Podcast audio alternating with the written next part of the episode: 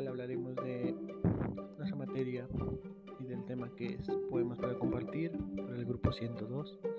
Muy bien, lo que, de lo que más hablaremos va a ser los temas que vamos a, a visualizar y, y cómo es la manera de evaluar o cómo se va a evaluar este curso. Empezamos con los temas que vamos a tratar. empezando que, que son los poemas, los diferentes tipos de poemas, la estructura de un poema y al concluir vamos a desarrollar la actividad de, crear un poema original que cumpla con todos estos objetivos. Muy bien, los rasgos a evaluar son los siguientes.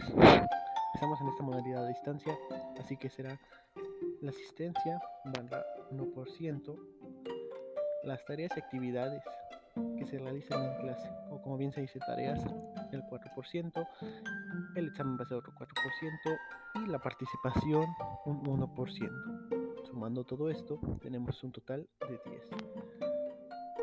Muy bien. Las expectativas de este curso es que los alumnos puedan conocer los diferentes tipos de poemas que existen, que el alumno pueda aprender cuáles son las partes de estos poemas y que el alumno aprenda a desarrollar y elaborar un poema original. Así como lo dije también, vamos a tratar con qué son los poemas. Por su definición podemos mencionar que los poemas son una obra literaria la cual conlleva sentimientos y se desarrolla mediante cualquier tema. Un poema puede ser tanto largo como corto, dependiendo del autor y de qué tanto quiera mostrar en ese, en ese tema, de qué tanto nos quiera hablar.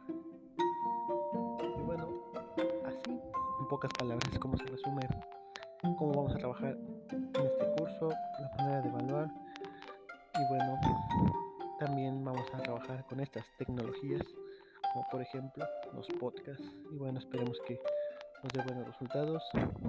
Y hasta que concluyo este podcast, nos vemos en la clase.